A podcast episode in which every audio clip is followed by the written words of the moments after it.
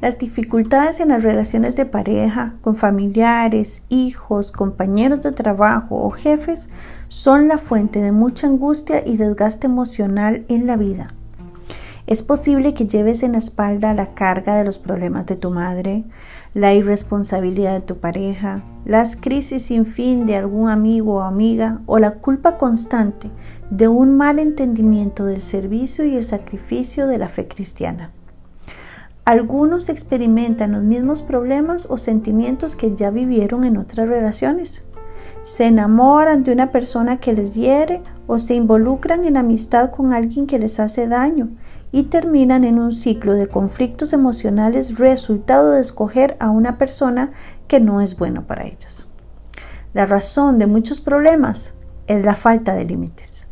La verdad es que pobres decisiones relacionales pueden cambiarse si se analiza y se hacen los cambios necesarios en lugar de pensar que todo es fruto de la casualidad. Una relación debe ser un refugio donde queremos sentirnos seguros y libres. Tú puedes crear relaciones saludables en general poniendo límites. ¿Qué son los límites? Bueno, el doctor Henry Cloud lo explica de una manera muy sencilla.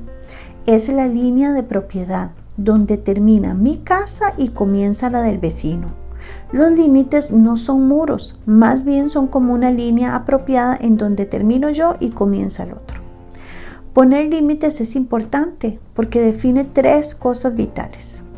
El control de la propiedad, la libertad de decidir y la responsabilidad sobre la propiedad.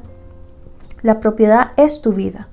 Dios te la dio, es tuya y te dio entendimiento y sabiduría para que la controles y eres el responsable de ella.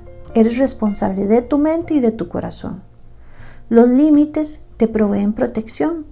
Cuando lo llegas a entender puedes tener vínculos más saludables, sin culpa, sin agresiones, sin manipulación. El camino de la sabiduría no se transita en pasos, sino en decisiones y elecciones. No terminas enredado por la falta de información, sino por las malas decisiones. No hay un acto más espiritual que el de decidir. Decide de qué se trata tu vida, por qué vale la pena vivir. Encuentra tu propósito y sin importar que venga, persíguelo. Asume tu responsabilidad. Cuando culpas a otros de tus fracasos, pierdes tu poder para cambiar el entorno. Cuando permites que otros te controlen, manipulen y agredan, comienzas a vivir tu vida lleno de temor, paralizado por la incertidumbre y con una imagen victimizada de ti mismo que no te permite vivir saludablemente. La fuerza de nuestra vida viene a través del amor de Dios y el sentido de propósito que nos da. Nuestra energía de cambio viene de nuestros deseos, esperanzas, aspiraciones y valores que Él ha puesto en nosotros.